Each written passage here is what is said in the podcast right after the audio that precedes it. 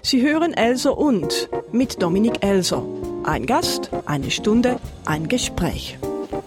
Herzlich willkommen bei der dritten Ausgabe von Elser und. Heute mit Evi Allemann. Lebensläufe sehen oft nur im Rückblick wie gerade Linien aus. Bei Elsa und spreche ich mit Persönlichkeiten des öffentlichen Lebens, um herauszufinden, was sie zu dem gemacht hat, das sie heute sind. Evi Allemann ist seit 2018 Regierungsrätin in Bern. Davor war sie unter anderem Großrätin und Nationalrätin für die Sozialdemokratische Partei und sie war Präsidentin des Verkehrsclubs Schweiz.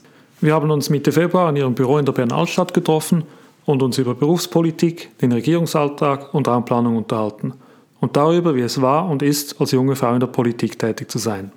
Evi Allemann, vielen Dank, nimmst du dir Zeit für dieses Gespräch. Du bist jetzt seit letztem Jahr Regierungsrätin in Bern. Wie sieht eigentlich so der Alltag einer Regierungsrätin aus? Sind das sieben Tage Wochen mit langen Tagen oder wie sieht das bei dir aus?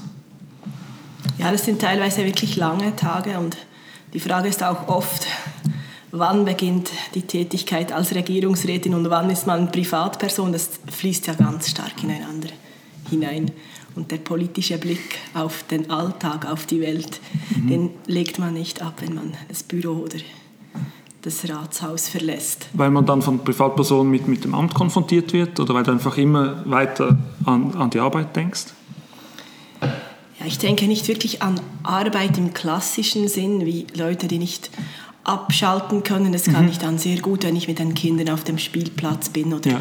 mit einer Freundin im Café sitze und in eine andere Lebensrealität eintauche, mhm. die mit meiner nur am Rande zu tun hat. Ja. Das geht eigentlich gut, aber nein, weil ich ein politischer Mensch auch dann bin, wenn ich nicht mhm. in meiner Amtstätigkeit funktioniere.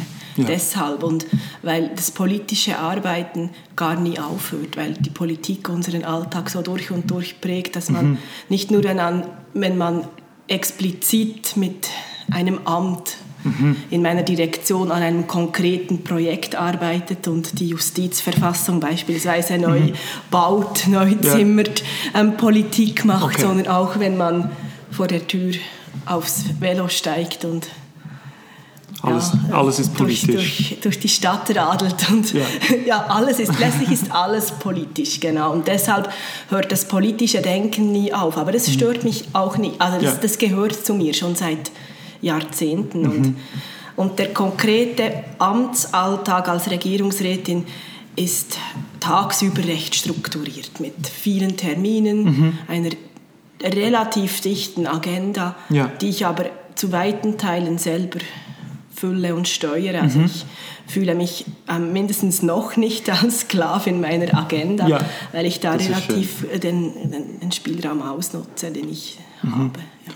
Und diese Tätigkeit, wie muss man sich das vorstellen? Ist das Management-Tätigkeit? Führst du vor allem andere Leute? Ist es viel Dossierarbeit, wo du selber Akten studierst und vielleicht Berichte vorbereitest? Ist es vor allem Sitzungen?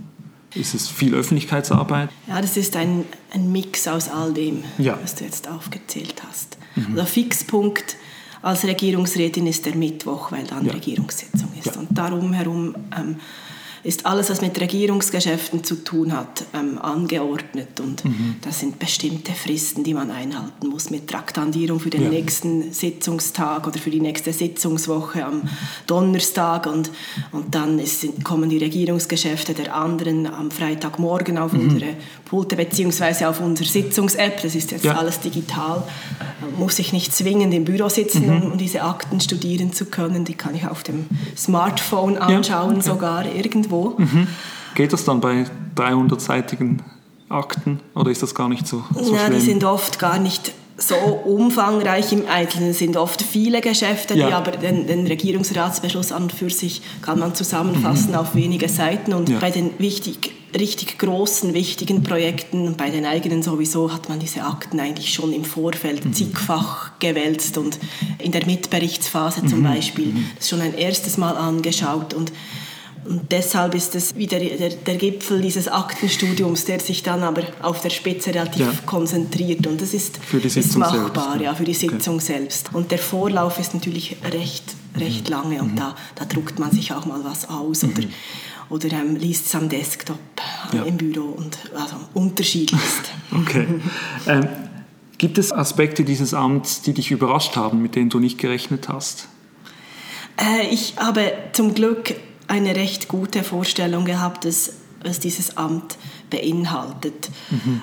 Und ich wusste auch, dass ich nach der äh, über 15-jährigen Tätigkeit auf nationaler Ebene in medial ruhigere Gefilde komme, mhm. dass es weniger Öffentlichkeitsarbeit bedeutet, dass es vielleicht auch ein bisschen mehr ruhiges Arbeiten, konzentrierteres, mhm. dossierbezogeneres Arbeiten bedeutet. Und das ist in der Tat auch so eingetroffen. Weil es kantonal ist oder weil es Exekutivarbeit äh, ist? Wahrscheinlich aus beiden ja. Gründen. Aber ich denke schon primär, weil es kantonal ist. Mhm. Im medialen Fokus der lokalen Medien sind oft die, die Städte, die lokale Ebene, ja. die Gemeinde. Mhm. Ich denke, da ist, ist, ist der Wirbel vielleicht noch etwas größer, wobei ich selber da ja gar keine Erfahrung habe, das mhm. rede ich nur nach. Und auf nationaler Ebene ist halt der mediale Fokus extrem viel stärker. Ja. Und die, zum Beispiel haben wir wenig zu tun mit mit den Sonntagszeitungen, mit mhm. den Sonntagsmedien, die jeweils national spätestens donnerstags, aber vor allem dann auch freitags und samstags am Recherchieren waren. Mhm. Ich war damals ja in verschiedenen Dossiers, die regelmäßig medial Furore machten. Ja. Verkehrspolitik, das ist ein Evergreen ein und. Sicherheitspolitik damals auch. Und mhm.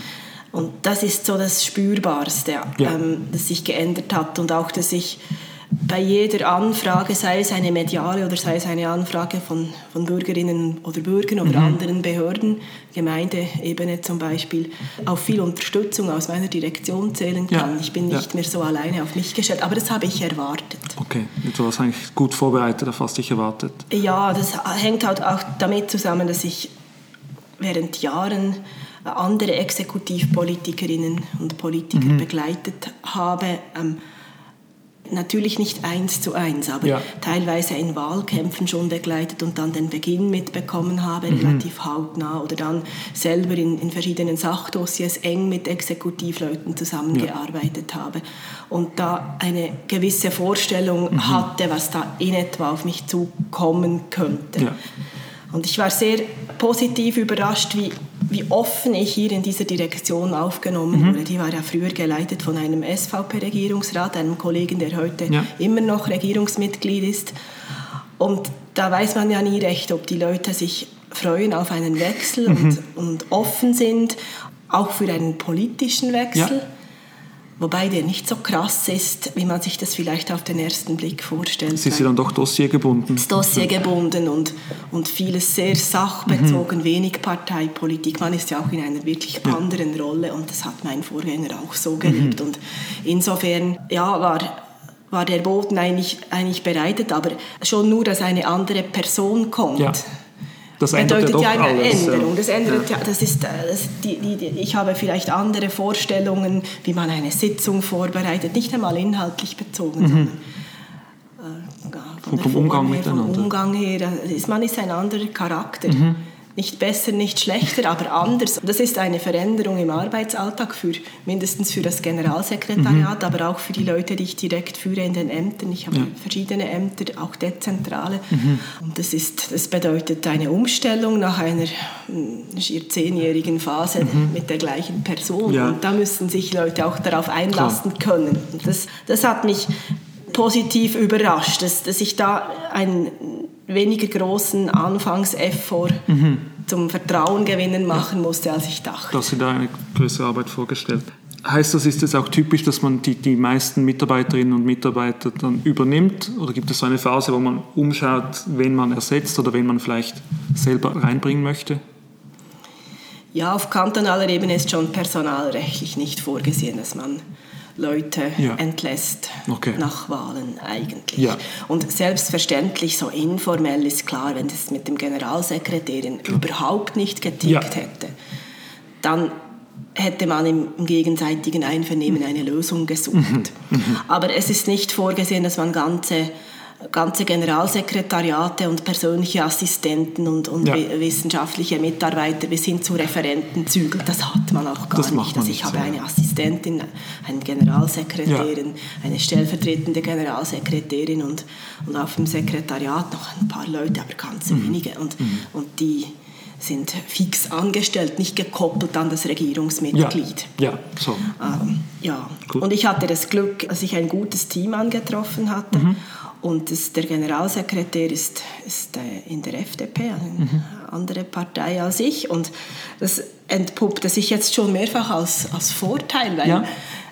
es die Auseinandersetzung und auch das Spiegeln und Reflektieren der eigenen Positionen, es mhm. tut gut, wenn man es mit einem engsten Umfeld auch tun ja. kann und nicht nur gegen Zuklatschende hat und ja. gegen außen dann zum ersten Mal konfrontiert mhm. wird mit anderen mhm. Überlegungen.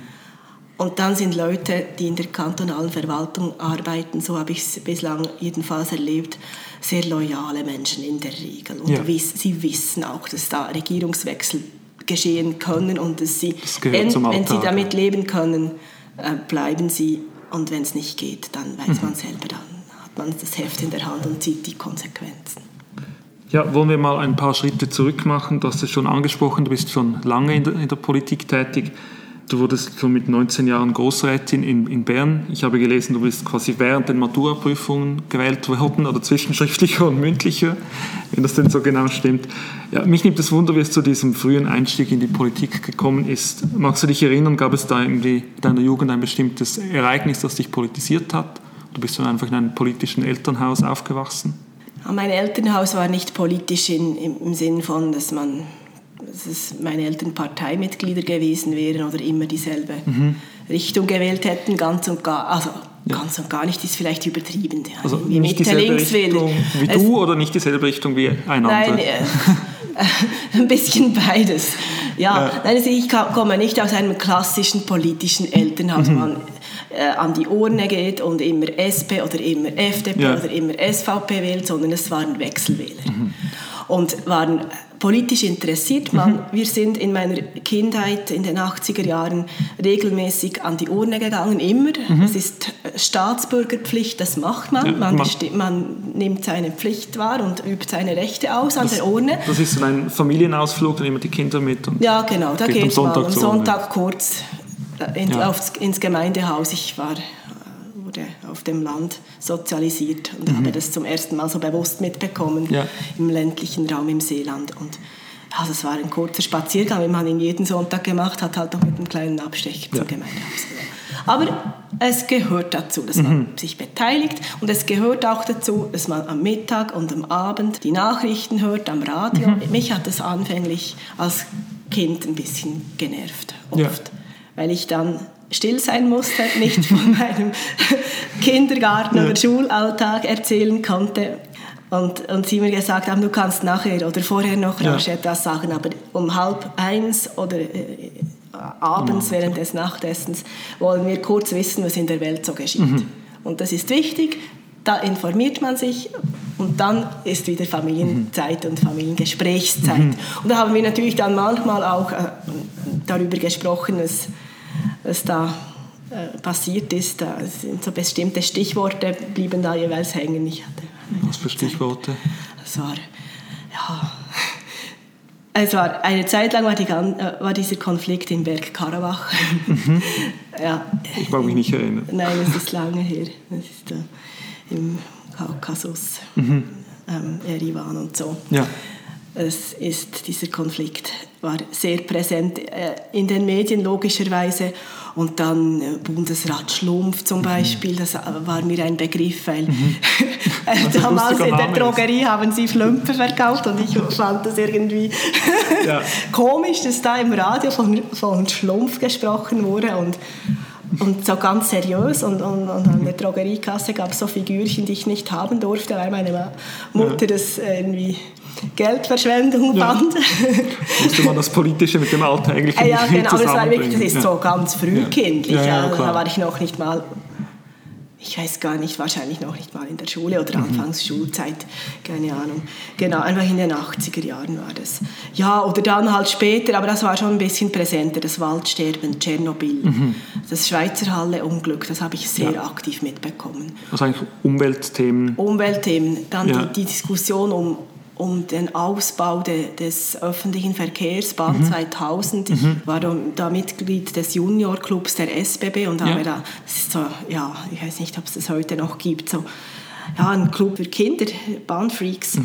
Und ähm, der Swiss Metro war im Gespräch, die Beschleunigung der, der Reisezeiten, Ja. die Erneuerung des Rollmaterials. Das ist dann aber schon fast Anfangs 90er Jahre gewesen, da war ich schon ein bisschen älter. Und Das dann der- trotzdem große Themen für. das waren große Themen. Und der. Mauerfall natürlich. Das Ja. war so die erste. Es gibt so zwei Schlüsselmomente, äh, in denen ich mit meinem Vater vor dem Fernsehen sitzen Mhm. durfte, länger als gewohnt aufbleiben durfte. Das war die, einerseits war das diese Wendezeit in Berlin mit dem Fall der Mauer und, und ja, da, da, da wurde mir irgendwie bewusst, es ist jetzt nicht nur, passiert. da hat man nicht nur kurz zehn Minuten oder eine Viertelstunde Radio gehört, sondern Mhm. den ganzen Abend bis in die Nacht hinein. Und da ist, war auch, das, das kam bis in die, in die Wohnzimmer, diese, diese Ja. Umbruchstimmung. Ende 80er Jahre. Und dann die, der zweite Moment war, war der Irakkrieg. Also nicht der, natürlich nicht der zweite, Der- dritte, der- vierte, sondern Der erste, äh, ja. äh, im 91. Ja. Genau.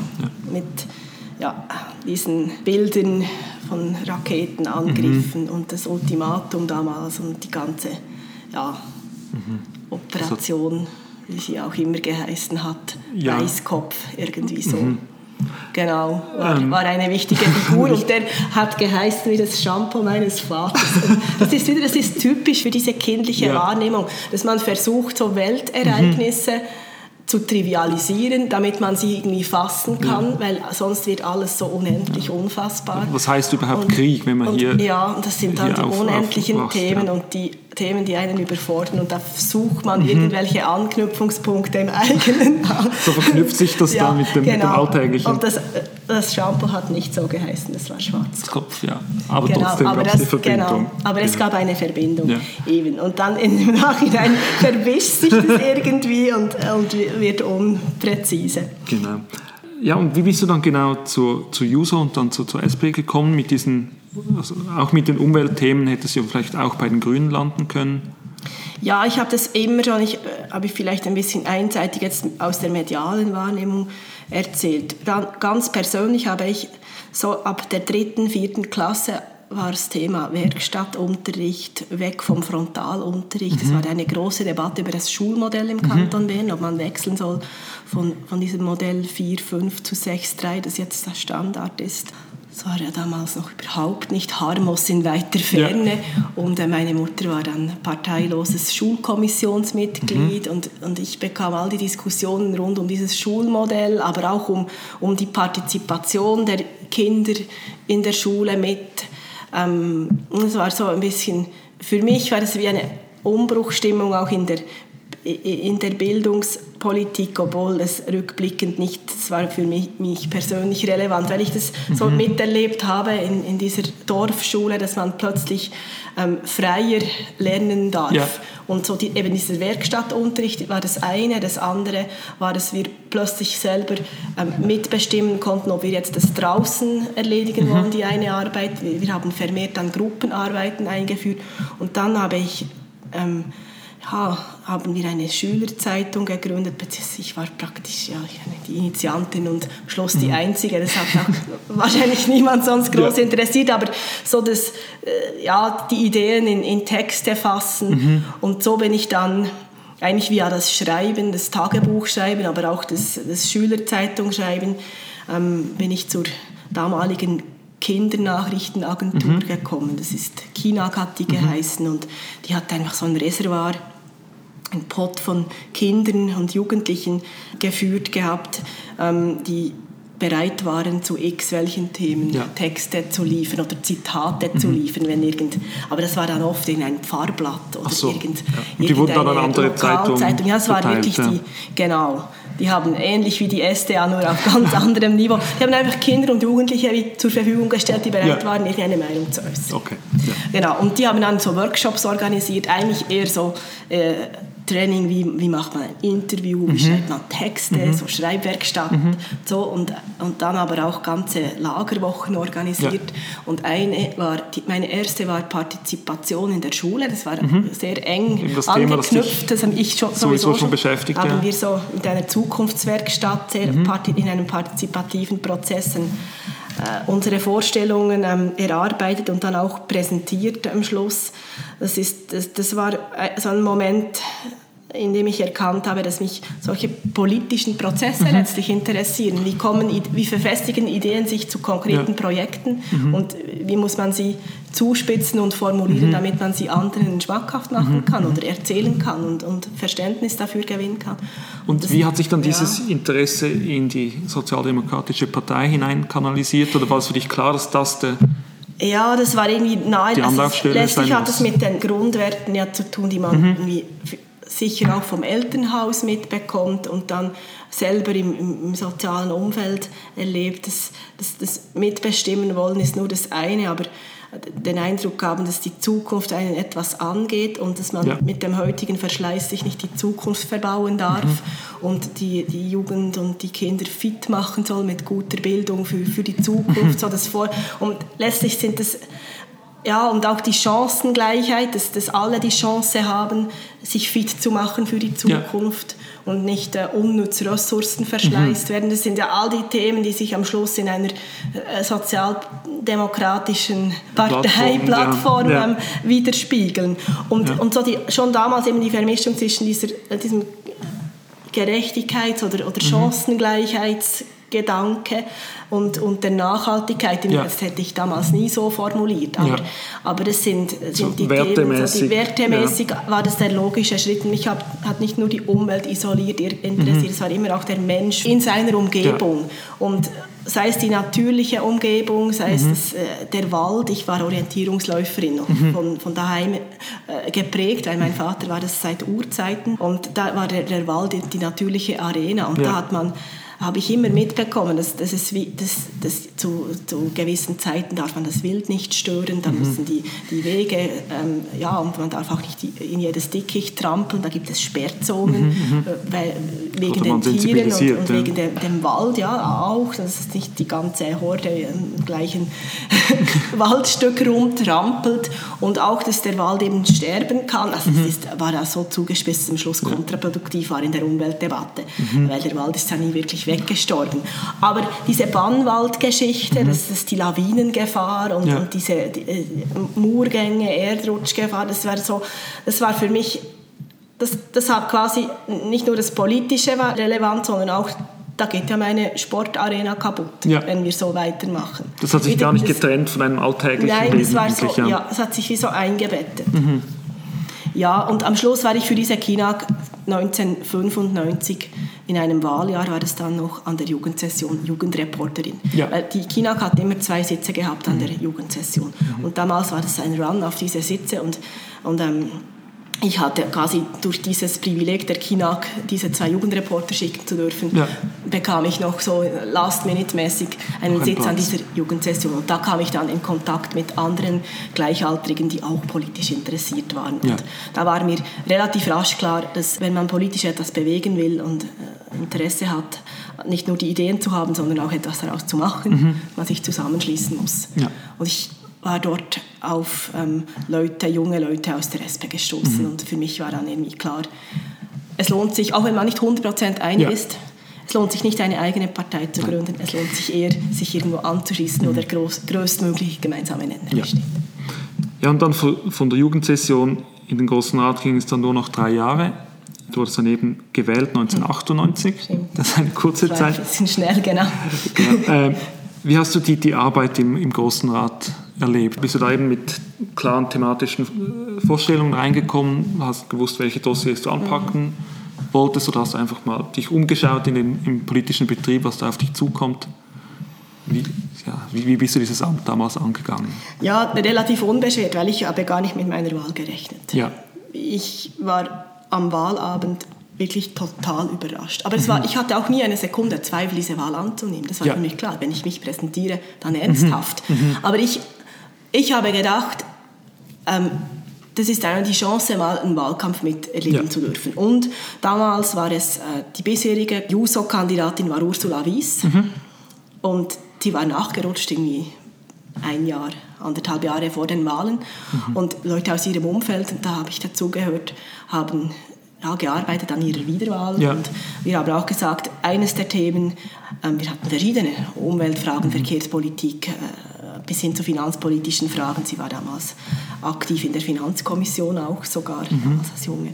Ähm, hatten wir das Thema ähm, politische Bildung, politische Partizipation, ähm, ausgewogene Vertretung der verschiedenen Generationen und ja. nicht nur der verschiedenen Geschlechter mhm. in den Parlamenten und dass die Parlamente äh, sehr einseitig zusammengesetzt waren, war damals für uns ein wichtiges Argument zu sagen, wenn wir das ändern wollen, dann müssen wir uns auch selber prä mhm. präsentieren als Kandidatinnen also. und Kandidaten, weil wir können noch lange jammern, dass die junge Generation unterrepräsentiert mhm. ist in den Parlamenten, wenn es gar keine Leute auf den Wahllisten ja, hat. Muss man selber antreten. Da muss man selber antreten. Und dann haben wir gesagt, haben wir uns gesagt, wir treten nicht mit einer eigenen Liste an, weil dann ist so ein also bisschen mit, mit einer Jugendliste, mit einer also, Jugendliste, ja. sondern wir wollen so antreten, dass wir reale Chancen mhm. hätten, auch wenn wir es wahrscheinlich außer Ursula nicht haben. Ja. Und dann sind wir zu, zu sechs in drei verschiedenen Wahlkreisen angetreten bei diesen Wahlen. Mhm. Sechs ähm, junge Leute, drei Frauen, drei Männer. Die Frauen wurden alle gewählt. Schön. die ja. drei. Und, ähm, und, und, die Männer leider nicht. Aber mhm.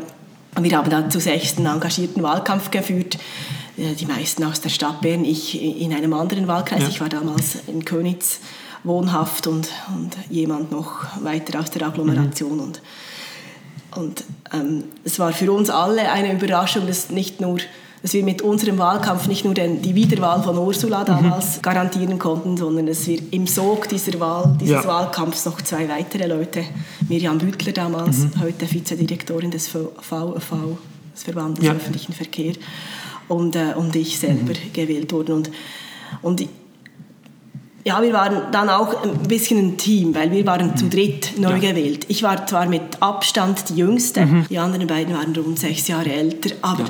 aber ihr wart alle aber zusammen dennoch waren wir neu dabei. zusammen und haben schon den ganzen Wahlkampf zusammen ja. gemacht. Und, und da war, war ich insofern auch ein bisschen eingebettet in, in, in ein Team, in Anführungszeichen. Ja. Und, und dann war für mich auch klar, dass ich aus meiner Lebensrealität hinaus Politik mache und mhm. bildungspolitische Fragen als erstes thematisiere. Ja. Und nicht, nicht äh, Dinge, die mich ganz direkt betreffen. Ich habe dann ziemlich bald mit dem Studium angefangen mhm. nach den Wahlen, aber der erste Vorstoß war eine zusätzliche Ferienwoche für Lehrlinge. Das hat mich ja nicht mhm. persönlich ja. betroffen nicht so aus, aus eigen, um mich, mich selber irgendwie zu begünstigen, Politik ja. gemacht. Das war nicht die Idee, aber so aus meiner Lebensrealität. War dir, war dir nahe. Genau, das war mir nahe und das habe ich dann in diesen fünfeinhalb Jahren auf kantonaler Ebene habe ich praktisch nur bildungspolitische ja. Fragen ähm, thematisiert und wurde so eigentlich bekannt. Ich habe dann auf nationaler Ebene ähm, die Bildungspolitik völlig hinter mir gelassen mhm. und dann ziemlich rasch mal auf Infrastruktur, Verkehrspolitik ja. umgeschwenkt. Ja. Zur nationalen Ebene kommen wir dann gleich noch. Ich will noch kurz dazwischen fragen. Du hast eigentlich gleichzeitig zum Großen Rat in Bern äh, Rechtswissenschaften studiert. Mhm. Wie kam es zu dieser Studienwahl? Ich habe selber auch Recht studiert und das ist ja häufig so eine Verlegenheitslösung, wenn, mhm. wenn man nicht genau weiß, was man sonst tun will. War das bei dir ähnlich oder war Jein. das eine, eine, eine überzeugte Wahl? Jein.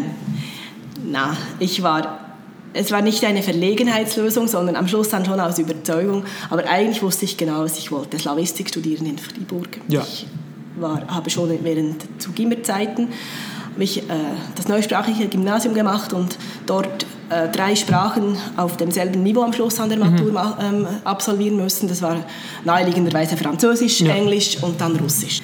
Ich konnte damals ähm, während der Maturazeit, äh, ja, ich, ich, las russische Bücher, wie ich französische las wow, und, ja. und, konnte auch äh, sprechen. Mhm. Ähm, damals heißt auf einem Niveau. Heute damals, nicht mehr so Heute kann ich das nicht mehr. Nein, gar nicht mehr. Okay. Ich bin, habe das ziemlich verlernt. Mhm. Leider. Ich habe mhm. das auch nicht gepflegt. Mhm. Aber damals, und zwar nicht, ich habe diese Wahl, viele dachten dann immer, ja, diese in Anführungszeichen rote Ehe, das passt gerade zur politischen Ausrichtung. Das ah. war überhaupt nicht ja. die Motivation. Ich habe wirklich ein rein sprachliches Interesse. ich habe, genau, ich will nicht Französisch, Italienisch und Spanisch, alles der gleiche Stamm, ja. sondern ich will möglichst ähm, mhm. verschiedene ja. also Sprachstämme. Ja. Genau. Und ja, das ist ja wirklich dass dieses äh, letztlich sprachwissenschaftliche mhm. Interesse, das mich dazu gebracht hat. Die Alternative wäre gewesen, Theologie oder Medizin zu studieren. Ja. Aber da kam ich davon weg, weil mich die Sprachen am meisten mhm. fasziniert hatten. Und eigentlich hatte ich mich fast schon immatrikuliert gehabt, aber da war klar, dass man Anfangsstudium am Stück, ohne Ausnahme am Stück, im Sprachraum sich aufhalten müsste, was ja, was ja super gewesen ja. wäre und auch sehr richtig, finde ich. Aber das ist mit dem Sessionsprinzip im Großen Rat nicht kompatibel ja. gewesen und da musste ich entscheiden. Also mhm. dieser Entscheid traf ich innerhalb weniger Sekunden, da war mir klar, ich nehme dieses Amt an mit allen Konsequenzen. Mhm. Sprich auch mit der Konsequenz, diese eigentlich getroffene Studienwahl zu überdenken. Und dann habe ich lange hin und her, also lange, das war dann schon April und man mhm. musste sich, sich bald einschreiben. einschreiben. Und da habe ich verschiedene Gespräche auch mit Leuten aus dem, aus dem Umfeld, aus dem politischen mhm. Umfeld geführt. Und da hatte ich einfach den Eindruck, wenn ich schon diese Wahl annehme und auf diese Karte Politik jetzt eine Zeit lang setze, dann Muss will ich eine Studienrichtung ja. Äh, wählen, die, die auch gut passt und mhm. nicht im Studium nochmals Politologie, ja. sondern äh, ein, wie das, etwas so. Ergänzendes, das aber äh, das Handwerk, das politische Handwerk ähm, irgendwie schärft und, mhm. und und dass sich das politische Interesse trotzdem aufnimmt mit diesen ganzen, also vor allem im Staatsrecht. Ja im ganzen Öffrecht, das, hat ja viel mit Politik zu tun genau. und mit dem Verstehen auch der, des Funktionierens der Verwaltung und der politischen Institutionen und dann das, die ganze Rechtsstaatlichkeit. Mhm. Auch die, die, äh, als Politikerin war mir, äh, war, mir, waren mir diese Fragen wichtig und das war für mich eine gute Ergänzung. Das war auch immer die Motivation, das ganze Dogmatische hinter dieser Rechtsstaatlichkeit, hinter all ja. diesen Fragen, hinter all diesen menschenrechtlichen Fragen und so mhm. zu sehen. Mhm. Und gleichzeitig, das war das andere Rechtsgebiet, ist so das, das ganze gesellschaftspolitische fand ich äußerst spannend und wenn ich nicht weiter die politische Karriere vorangetrieben hätte, hätte mich das sehr gereizt an der Schnittstelle zwischen Kriminologie, Strafrecht, Soziologie, mhm. Psychologie. Das sind so diese sind ja. Themen, die, die haben, das sind so Schnittmengenthemen mhm. und so zum Teil auch in, in Grauzonen des, des Rechts und, und, und der Soziologie mhm. und dann daraus leiten sich auch gesellschaftliche Fragen ab oder andersrum. So, und das wäre das dann vielleicht, wäre spannend gewesen. Wäre das dann vielleicht ein, ein wissenschaftliches Interesse gewesen? Ja, ja das wäre nicht ein Berufswunsch gemündet. Also ich habe schon als Kind habe ich jeweils gesagt, ich, ich wolle Detektivin werden. Ah, das ist so das, das, das übliche ja. wie Lokführer oder, oder irgendwie genau. Pilot oder so. Ja. Das ist, das hat mit, ja, aber letztlich ist, ah, hat mich so das Phänomen ähm, äh, die gesellschaftlichen Fragen rund um mhm. Kriminalität und rund, welche sind die Rahmenbedingungen, dass jemand ja. straffällig wird. Und ist es, ist es das Böse im Menschen oder mhm. ist es die und dann wieder zurück. Sind es die Umstände? Sind es die Umstände? Sind mhm. es die sozialen Umstände? Weshalb gibt es Jugendgewalt? Die kommt ja in Wellenbewegungen. Mhm. Ich habe mhm. dann politisch auf diesem Thema dann schon auch gearbeitet. Ja. Da habe für die SP-Fraktion im Bundeshaus ein Papier zur Jugendgewalt mhm. geschrieben, in dem die SP zum ersten Mal gesagt hat, es braucht Prävention und Repression. Es mhm. braucht eben beides und es mhm. braucht auch, es, wir können nicht nur, es hat eine sehr starke soziale Dimension, aber, mhm. aber nicht nur. Ja. Und welches sind die Schutzfaktoren, die, die die Straftaten verhindern, die Kriminalität mhm. verhindern und, und wo müssen, das sind dann wieder politische, äh, bildungspolitische ja. Maßnahmen teilweise oder, oder sozialpolitische. Mhm und gleichzeitig auch die Strafe und ja, die, das repressive Element. Mhm nicht einfach zu negieren oder zu verteufeln, das sondern es gehört auch dazu. Mhm. Also da habe ich dann in der Sicherheitspolitik doch einige ähm, auch politische Akzente setzen können, aber ja, das, das wäre auch wissenschaftlich losgelöst ja. von der reinen Politik, mhm. wenn man das überhaupt kann, spannend gewesen. Gegen Ende des Studiums kamst du dann eigentlich darum herum, einen Berufsweg wählen zu müssen. Du bist dann in den Nationalrat mhm. gewählt worden.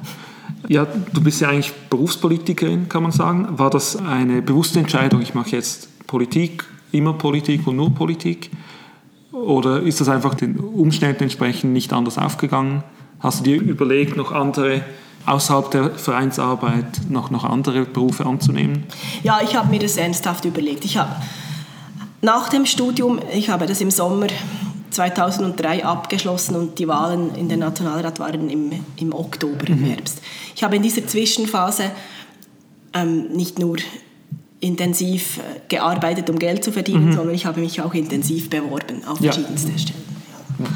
Was für Bereiche waren das? Äh, das war im, Bereich der öffentlichen Verwaltung, mhm. in der Schnittstelle zwischen äh, Recht und, und Öffentlichkeitsarbeit, ja. so verschiedenes. Aber wahrscheinlich habe ich das immer ich stand natürlich gleichzeitig mitten im Wahlkampf, mhm. hatte eigentlich den, den Fokus auf, auf dem Wahlkampf, ja. wurde auch öffentlich medial gehandelt als sehr aussichtsreiche Kandidatin. Mhm. Das war bei all diesen Bewerbungen hatte ich auch, ich kam mit einem schon recht starken politischen Profil mhm. und hatte vielleicht auch deswegen, aber vielleicht auch, weil ich es dann doch nicht in letzter Konsequenz wollte und mhm. vielleicht auch, weil es klar war, dass diese Möglichkeit doch sehr real war, dass, dass ich im Oktober gewählt ja. werde, fand ich damals nichts. Ich habe dann die mhm. Bemühungen, je näher die Wahlen kamen, auch ja. äh, ein bisschen eingestellt. Also, mal die Wahl abwarten, ja, das habe ich dann abgewartet, genau. Und habe an diesen Studiejobs weitergearbeitet. Ja. In, in einer Kanzlei zum Beispiel mhm. habe ich dann immer mehr auch juristische Arbeiten übernommen, die, die mhm. ähnlich wie die, die, die Anwaltspraktikanten. Ja. Also es war, war für mich durchaus spannend, dort zu arbeiten und, und gleichzeitig mich, mir auch den Alltag zu verdienen, mhm. weil ich von zu Hause ausgezogen war. Ja, ja. Genau, damals. Ja, und dann war, hatte ich nach den Wahlen in den Nationalrat mir selber gesagt, ich gebe mir ein Jahr Zeit, um mich ähm, einzuarbeiten mhm. und äh, Fuß zu fassen im nationalen Parlament, weil ich wusste, dass ich als so jung gewählte, ich brauchte nicht ein gleich großes Netzwerk mit wie andere. Mhm. Und ich konnte nicht auf jahrelange Beziehungen zählen. Also ein Netzwerk Weder zu anderen Politikerinnen und Politikern oder zu in die Verbänden. Verwaltung, zu Verbänden, ja. in die Fraktionen. Ich startete teilweise bei fast bei null. Ja. Vor allem auf nationaler Ebene. Und da wusste ich, wenn ich das nicht einfach so dahinschlittern äh, lassen will, muss ich mich da recht anstrengen. Mhm. Auch, es war auch in einer Zeit, da eine Wahl mit 25 in den Nationalrat noch als exotisch galt. Ja. Und das war mit den gleichen das war eine Chance und, und ein Risiko zugleich. Mhm. Die Chance war, dass ich von allem Anfang an äh, einen gewissen Fokus auf mir hatte und meine Ideen mhm. multiplizieren konnte dank ja. Öffentlichkeit, dank Plattform. Das ist eine größere Plattform. genau, ich wurde eingeladen hier und dort und konnte auch sehr rasch beweisen, dass ich etwas zu sagen habe. Mhm. Aber, du bist nicht nur jung und exotisch, genau, sondern hast auch... jung sein allein ist auch kein Programm und so und ja. da steckt mehr dahinter, das muss man so. Diese mhm. Chance bekam ich, aber gleichzeitig war es vielleicht ähnlich wie damals bei den ersten Frauen, die gewählt wurden, hatten, haben die ersten ganz Jungen in den Parlamenten mit ähnlichen Vorbehalten leben müssen, mhm. sich ein bisschen mehr beweisen, ja. noch mehr Sachkenntnis und Dossierkenntnis haben als andere. Man hat sehr schnell hinterfragt, weiß, kann die das? Weiß mhm. die das überhaupt? Ist das angelesenes Wissen? Ja, natürlich, teilweise mhm. ist es angelesenes Wissen. Ja, ja, man kann nicht so aus einem Erfahrungsreservoir mhm. schöpfen wie, wie 50-, 60-Jährige. Mhm. Natürlich ist es teilweise angelesen. Und dann die Herausforderung klar zu machen, dass die Lebensumstände und der Punkt im Leben, in dem man steht, mit 25 genauso politisch relevant sein kann. Ja. Und das ist nur in Vermischung mit, mit, den, mit den, anderen Sichtweisen. Erfahrung ist nur ein mhm. Element in der Politik. Mhm. Und es kam auch in eine Zeit, in, der, in dem das digitale Arbeiten immer wichtiger wurde, das Internet, die mhm. Internetrecherche. Das kann man sich heute gar nicht mehr vorstellen. Damals war es, wenn man jung war, ich war eine der ähm, flinkesten im Internet mit ja. Recherchieren und, und mhm. äh, schnell, schnell noch was nachschauen und schnell noch ein E-Mail schreiben und ich wusste genau, das war ja. ein Handwerk, das, das, das bekam man irgendwie mit, obwohl mhm. ich Digital Native ja. bin. Aber doch näher dran als die anderen. Ich habe mehrere Kolleginnen im Amt erlebt, die in der Wandelhalle saßen und zum allerersten Mal ein E-Mail schrieben, ja. unter Anleitung von äh, irgendeiner Assistentin, ja. einem Kollegen, ja. was auch immer so diese Momente mhm. habe ich miterlebt und damals als, da, da war dann ich plötzlich die Kompetentere. Ja. Und die, Hattest du Erfahrung als, ja, als Junge? Ja, und diese, diese Mischung mhm. zwischen Recherchieren, indem man genau weiß, wenn man fragen gehen muss, ja. weil man vor 20 Jahren schon mal ein Gespräch mhm. geführt hat, und, ähm, und, und, dem Wissen, wo das ja. wo welche Knöpfe schnell sind. Irgend, genau. ja, das, und die Datenbanken, die am entstehen waren, von, mhm. ja, die, die habe ich natürlich auch schon während des Studiums, also auf das Juristische zugespitzt, aber gewusst, wie, wie man die anzapft mhm. mit mhm. Weblo und allem drumherum. Du hast vorher gesagt, ähm, du wurdest du mit der Frage konfrontiert, kann die das überhaupt? Ist sie zu jung und, und hier mhm. reingekommen? Hast du das jetzt abgesehen vom Alter auch mit dem Geschlecht identifiziert? War das Ja. für dich ein Thema, eben auch junge Frau zu sein in, in der Politik? Meistens nein. Ich habe viele dieser Vorbehalte auf das Alter zurückgeführt. Ja. Aber vielleicht fälschlicherweise, das weiß man ja rückblickend nicht. Ich, hat, ich hatte den Eindruck, dass ich äh, ja, als, als junge Frau primär wegen der mangelnden Erfahrung, dem mangelnden Netzwerk, so, dem, dem nicht so breiten Wissen, politischen Wissen, ähm, manchmal nicht, nicht von Anfang an hundertprozentig ernst Ja. genommen wurde damals. Aber ich weiß nicht, wie das gewesen wäre, wenn ich ein bisschen älter gewesen wäre und, und, und Frau. Ja. Ob das dann, und dann kam noch dazu, dass ich im Nationalrat ja zuerst, ich war zu- zuerst ein Jahr in der Rechtskommission, das war geschlechtermäßig äh, recht durchmischt, aber danach in der Verkehrskommission und das ist ein, eine Politdomäne, die mindestens damals sehr männlich geprägt Okay. war. Und dann auch in der Sicherheitspolitik, Ja. sowieso. Das ist heute ein bisschen anders. Ja. Aber damals war das, es kam dann noch hinzu, dass ich als Frau in einer letztlich Männerdomäne aktiv war. Vielleicht mag das auch noch eine Rolle. Also ich habe zigfach gehört, dass ich keinen einzigen Dienstag geleistet Ja. hätte und deshalb weniger Hast du nichts zu sagen? Aber was man ja nie hört, das ist, ja, Männer können dann sehr gut über, über Mutterschaftsurlaub Mhm. und über Umstände beim Gebären mitreden. Genau. Zu Recht auch, zu Recht auch. Ich will das gar nicht kritisieren. Mhm. Aber es muss in beide Aber Richtungen muss in gehen. beide Ja. Richtungen gehen. Und das hat sich in meiner Erfahrung heute entspannt. Aber Mhm. das ist vielleicht auch, weil, weil ich schon lange dabei bin Ja. und äh, ja, diese Kompetenzzuschreibung einfach gemacht wird. Und ich das mehrfach beweisen konnte, vielleicht auch. Mhm. Ja. Ich weiß nicht, wie das wäre, wenn ich heute noch mal jung wäre, ob, das, ob wir immer noch an diesem Punkt stehen. Gewisse junge Frauen erzählen von ähnlichen Erlebnissen, Mhm. heute noch. Aber gerade die jüngeren Männer erlebe ich diesbezüglich mehrheitlich als sehr offen Mhm. und entspannt. Und, und das ist so das, das Gegenseitige. Ähm, ernst nehmen und auch das Respektieren, Ja. das, das, das ist, also das Respektieren, das Anerkennen, dass es, es gibt nicht Männer- und Frauenthemen, sondern Mhm. es gibt Themen, die uns alle als Gesellschaft betreffen, egal um was es geht. Bist du heute auch manchmal in der Situation, wo du jungen Frauen, die in die Politik einsteigen oder auch jungen Männern einen Rat geben musst oder sie auf etwas vorbereiten musst? Ja, hin und wieder ja, aber Ja. ich bin nicht, nicht Anlaufstelle in diesem Sinne. Ich habe, das war eher anfangs meiner politischen Karriere auf nationaler Ebene. Das habe ich aktiv gepflegt und mehrfach in Mentoring-Programmen als Mentorin mitgemacht. Ja. Die dann spezifisch politisch waren? Ja, genau. Da habe ich, habe ich verschiedene Tandems gehabt mit, mit noch jüngeren Frauen Ja. oder mit weniger erfahrenen Frauen. Teilweise ja, war, waren wir praktisch gleich alt, aber Ja. ich, ich als Nationalrätin und, und das Gegenüber als ähnlich alte Frau, aber ähm, mit weniger Erfahrung am, am Anfang ihrer politischen Tätigkeiten. Ja, ich habe so zum Beispiel Nadine Massart begleitet. Und wir haben uns so kennengelernt. Im Jahr nach meiner Wahl, 2004 war das. Und wir haben damals in einem Programm, in einem Mentoring-Programm mitgemacht, sie als Mentee, sehr motiviert. Und wir hatten gemeinsam ein Ziel festlegen müssen. Und das Ja. Ende Jahr mussten wir dann Bericht erstatten darüber. Und wir haben, das Ziel war, dass sie Ende Jahr in Langenthal ins Stadtparlament gewählt wird. Und zwar mit einem engagierten Wahlkampf, Ja. aber auch, dass sie äh, während des Jahres sich zusammen mit mir, dann sicher auch zu einem ganz guten Stück alleine, sich fit macht für Parlamentsarbeit. Und, und thematisch sich auch so rüstet, dass sie top dann einsteigen kann, das ja dann auch gelungen ist. Und, und heute würde man, äh, ja, ist, ist sie an einem ähnlichen Punkt Ja. wie ich. Sehr etabliert. Ähm, ja, du hast es schon kurz angesprochen, während deiner Zeit im Nationalrat warst du in verschiedenen Kommissionen tätig. Waren das jeweils selbstgewählte Wechsel in die Kommission? Hattest du überhaupt Kontrolle darüber, in, in welchen Kommissionen du einsitzt?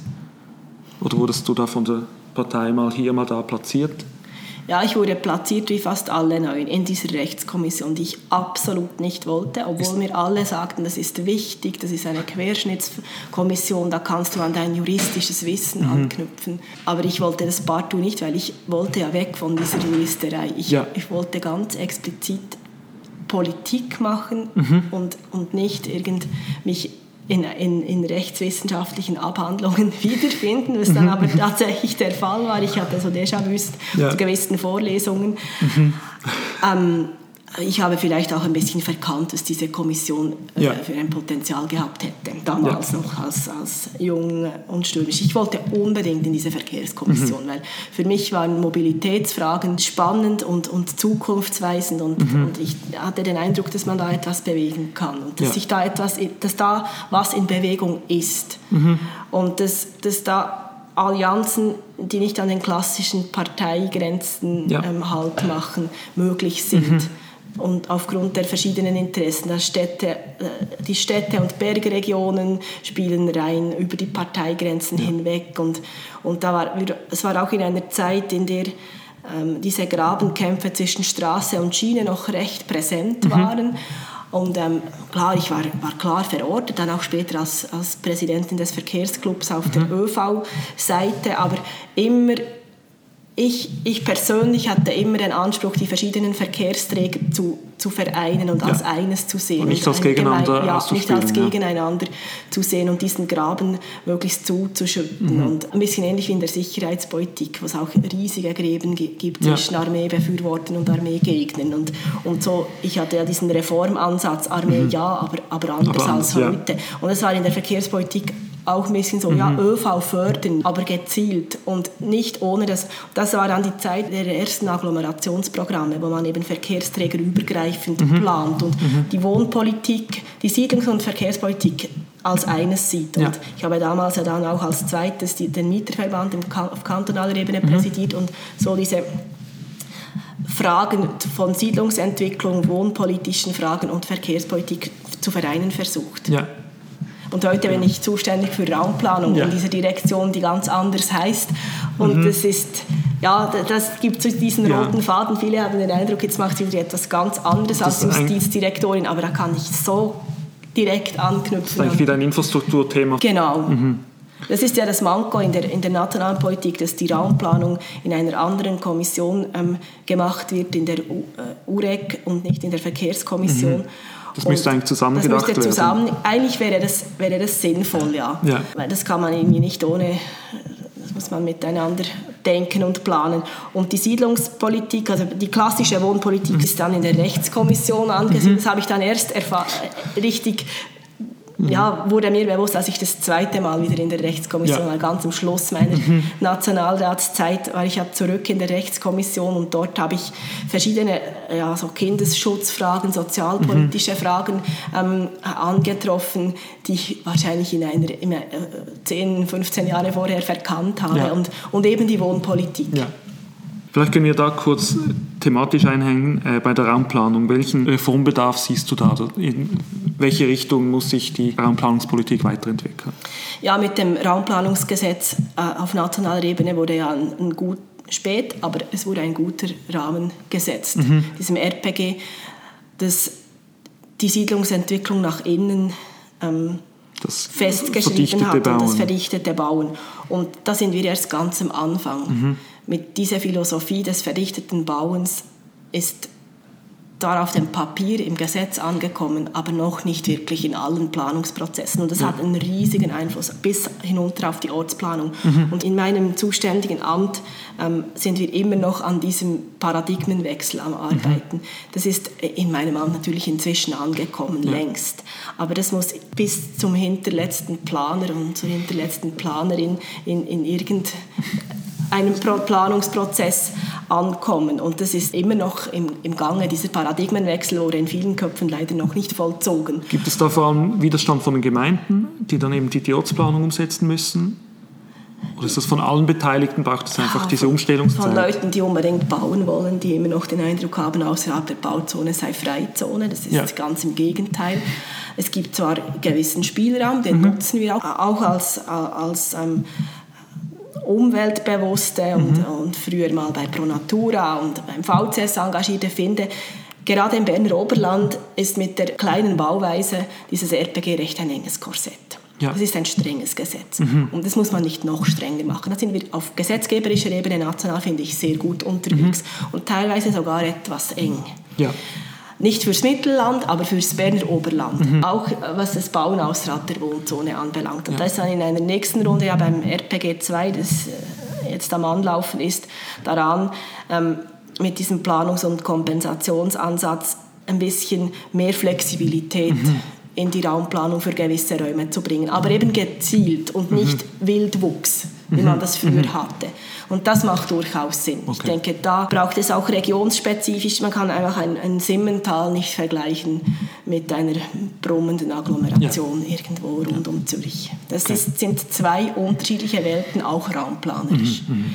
Und da trägt das bisherige Raumplanungsrecht, dem trägt es noch ein bisschen zu wenig Rechnung. Aber ja. grundsätzlich haben wir die richtigen Rahmenbedingungen und ich denke auch, dass wir jetzt nicht in einer uns schon wieder in eine neue Reformphase des Raumplanungsrechts mhm. begeben dürfen, sondern das konsolidieren müssen, was beschlossen wurde. Ja. Man ist Deshalb, auf gutem Weg und muss das ja, jetzt konsequent weiterfahren. Und das muss halt noch nicht die nötige Akzeptanz bis, ja. bis in die Gemeinden runter. Und deshalb ist es auch richtig, dass man nicht die Zersiedelungsinitiative angenommen hat und, mhm. und da schon wieder auf einen Reformweg sich begeben hätte, mhm. nachdem man die erste Reform noch gar nicht zu Boden gebracht hat, in Anführungszeichen. Ja.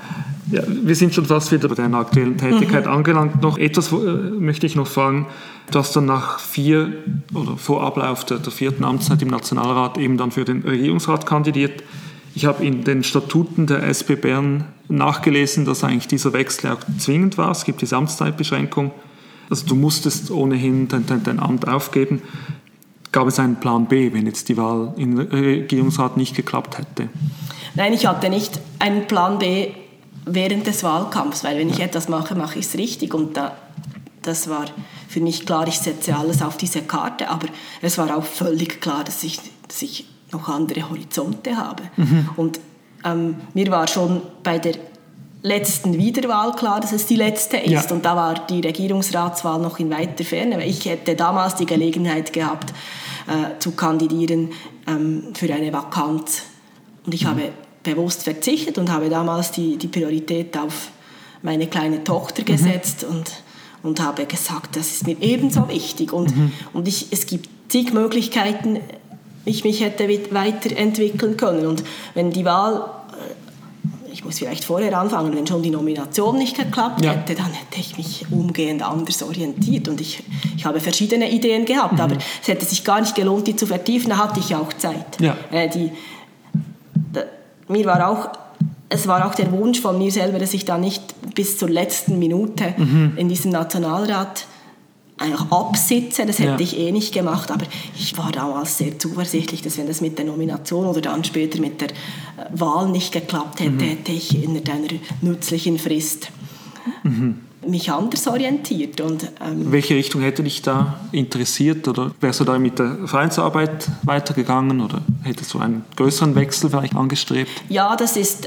Äh, das ist alles hypothetisch das ist alles sehr hypothetisch und ich habe äh, jetzt nicht im Einzelnen etwas vertieft, aber ich hatte so eine Piste war, war dieses war das wissenschaftliche mhm. Arbeiten im, im Bereich von Kriminologie, mhm. Psychologie und so in diesem, in, in, diesem Gebiet. Da hätte ich, wäre ich vielleicht zurück an die Uni gegangen, mhm. vielleicht hätte ich ja, irgend ein, Forschungsprojekt mm, in Angriff genommen, aber da, da, ich habe das überhaupt nicht vertieft. Ich wusste mhm. einfach, das hat mich ja schon mal gereizt mhm.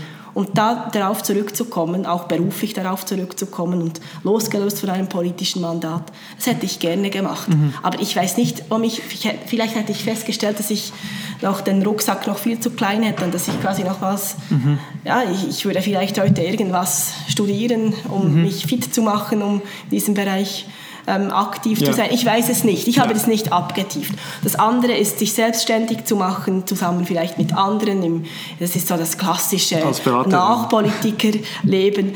Ja, und das dritte ist, äh, in der öffentlichen Verwaltung, es hätte nicht mhm. die Bundesebene sein müssen, einen, einen verantwortungsvollen Job ähm, mhm. anzunehmen. Und thematisch habe ich ja immer mehrere Standbeine mhm. gehabt. Das, das ist so das dritte Ding gewesen. Oder dann tatsächlich die NGO-Arbeit. Mhm. Ah, ich, war, ich habe viele Möglichkeiten gesehen, wirklich. Und immer noch berücksichtigt, dass ich eine kleine Tochter und einen kleinen Sohn mhm. habe. Das ist auch ein, wäre für mich durchaus auch eine Option gewesen, eine Zeit lang Teilzeit zu arbeiten ja. und dann vielleicht die Karriere im, klassischeren Sinne später weiterzutreiben. Mhm. Also das sind wirklich verschiedenste Optionen offen. Und ähm, mich hätte alles gereizt. Ja. Und ich hätte dann auch nicht parallel zig Sachen vorangetrieben, sondern mhm. dann wieder das nächste in Angriff genommen. Und so, wie ich das gemacht habe, mit dem Entscheid, dass die Partei mich als Regierungskandidatin nominiert hat, habe ich alle anderen Gedanken zur Seite mhm. gelegt und mir gesagt, die nehme ich im März wieder auf, ja. nach dem Wahltag, wenn es nicht geklappt mhm. hätte. Ja, aber es hatte dann eben geklappt. Äh, du bist Regierungsrätin geworden man munkelt oder gehört, dass die Direktion, die du jetzt führst, vielleicht nicht deine Wunschdirektion war. Darf man das so sagen? Nein, das stimmt hinten und vorne nicht wirklich. Ich hatte drei Direktionen, die ich sehr gerne ja. in Angriff genommen mhm. hätte und die Justizgemeinde Kirchendirektion war eine von diesen ja. dreien. Ich weiß nicht, wie die Leute darauf kommen. Echt nicht. Das ist so eine Geschichte, die zieht sich dahin seit mhm. inzwischen acht, neun Monaten ja. und offenbar bin ich, sage ich das nie glaubwürdig genug. Aber wenn ich dann erzähle, was es beinhaltet, mhm. dann ist es nachvollziehbar. Mhm. Ich finde, diese ganzen, diese raumplanerische Verantwortung, die ich trage mhm. im, im, Kanton, das ist so spannend. Das ist, ja. ist ein Zukunftsthema, das ist Gestaltungsspielraum vorhanden. Das, ist, das mache ich echt mhm. super gerne. Und ich wusste, dass das viele wissen es gar nicht. Und dann die ganzen sozialpolitischen Themen, Prämienverbilligungen. Mhm ist auch bezeichnend, dass selbst meine Partei zuerst überlegen musste, dass das mhm. ich bin und nicht ja. mein Kollege Schneck, der verantwortlich ist für diese Prämienverbilligungsgeschichte, okay. weil bei mir das Amt für Sozialversicherungen ja. ist. Die ganzen Kinder- und Jugendfragen, KESP ja. und anderes. Für mich war eigentlich klar, dass dieses das Amt... War, das war super spannend. Also, ja, dass diese Direktion eigentlich genau viele Themen auch äh, zu bieten hat, die dich schon, schon länger interessieren, wo mhm. du dich, dich, stark einsetzen kannst. Und wenn man weiß, dass ich mal Theologie studieren wollte und als mhm.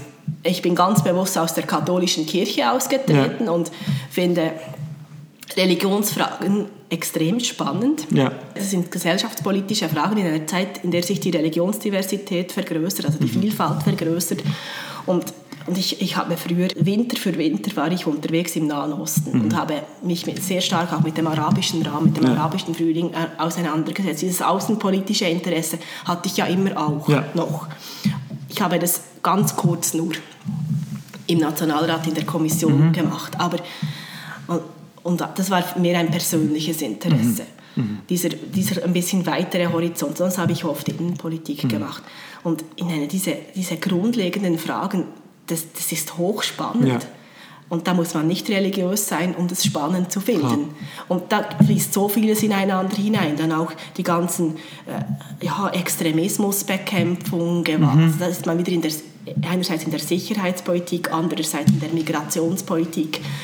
Und, und, und auch so sehr nahe bei, bei den Menschen. Mhm. Und in einer Umbruchphase. Der Kanton Bern wird am 1. Januar 2020 ein neues Gesetz in Kraft setzen, das eine erste, etwas weitergehende Trennung von Kirche und Staat beinhaltet. Ja. Wir haben ein fast ein symbiotisches Verhältnis. Mhm. Und aus der Geschichte dieses Kantons heraus ist das, das ist ein Markstein in der Geschichte ja. des Kantons Bern. Und das, wird, das erschüttert gewisse Kreise mhm. Bibelrecht. Das merke ich, seit ich ja. hier aktiv bin. Und das ist so in dieser Umbruchzeit mhm. mitzugestalten und, ja. und, und, mitzuprägen, das ist hochspannend. Mhm. Aber wenn man die Justizgemeinde Kirchendirektion hört oder liest, dann denkt man, gehen, das ist, das mhm. ist trockene Materie und, und uninteressant. Aber mir war das immer klar, ja. dass das Du weißt, was das beinhaltet, ja. ja. Du genießt diese Regierungsarbeit jetzt und ich, ich weiß, dass wahrscheinlich keine konkrete Antwort kommen wird, aber was wird alles noch in der Zukunft mit dir passieren? Hast du irgendwie einen Plan, wie lange du dieses Amt ausführen willst? Gibt es einen Plan danach? Du bist jetzt einfach hier voll aktiv eingebunden und arbeitest an den Themen, die auf deinem Tisch landen. Ja, einen Plan danach gibt es sicher jetzt nicht, ja. weil ich bin so kurz im Amt. Und ich Klar. finde, solche Ämter leben auch ein bisschen davon, dass eine gewisse Kontinuität mhm. besteht. Also da bin ich, finde ich, der Direktion auch und den Themen und den Leuten, die mit mir zusammenarbeiten, auch schuldig, dass ich mich mit einem etwas längeren als nur mhm. zwei, dreijährigen Horizont Klar. jetzt hier befinde und nicht schon ans nächste denke. Ja. Und ich habe diese Erfahrung eines lang, einer langjährigen ähm, Mandatsausübung ja als Nationalrätin mhm. schon gemacht. Dass man anfänglich denkt, ist man frisch, voller Ideen, aber hat vielleicht noch nicht die nötige Erfahrung auf der konkreten Ebene, um das Potenzial ja. voll ausschöpfen zu können. Und das ist hier wahrscheinlich ähnlich, auch wenn ich mhm. zurzeit den Eindruck habe, dass ich schon sehr vieles recht gut im Griff habe ja. und kenne und erste Erfahrungen gesammelt habe, aber da wird noch mehr möglich mhm. sein und da wird noch mehr kommen. Und darauf freue ich mich auch ja. sehr. Und ich denke, wenn man so ja, zwei, drei Legislaturen finde ich für ein Exekutivamt nicht irgend gesundheitlich oder familiär äh, was Krasses passiert. Wenn es die Umstände zulassen. Um, ja, genau. Habe ich schon diesen 10-, 12-jährigen Horizont. Mhm. Und das ist klar, dass man dann irgendwie nach acht, neun Jahren mal den Blick ein bisschen in die nächste Lebensphase wirft. Das ist klar, aber das ist jetzt viel. Das ist noch weit weg. Das ist weit weg. Ja, dann wünsche ich dir einfach weiterhin viel Spaß und Erfolg bei deiner Regierungsarbeit. Und Evi Allemann, ich danke dir ganz herzlich für dieses Gespräch. Besten Dank. Elser und wird produziert von Büro Elser. Wir freuen uns, wenn Sie wieder reinhören auf Apple Podcasts, Stitcher oder wo auch immer Sie jetzt gerade sind. Für weitere Informationen zu Dominik Elser und diesem Podcast besuchen Sie www.büroelser.ch. Bis zum nächsten Mal.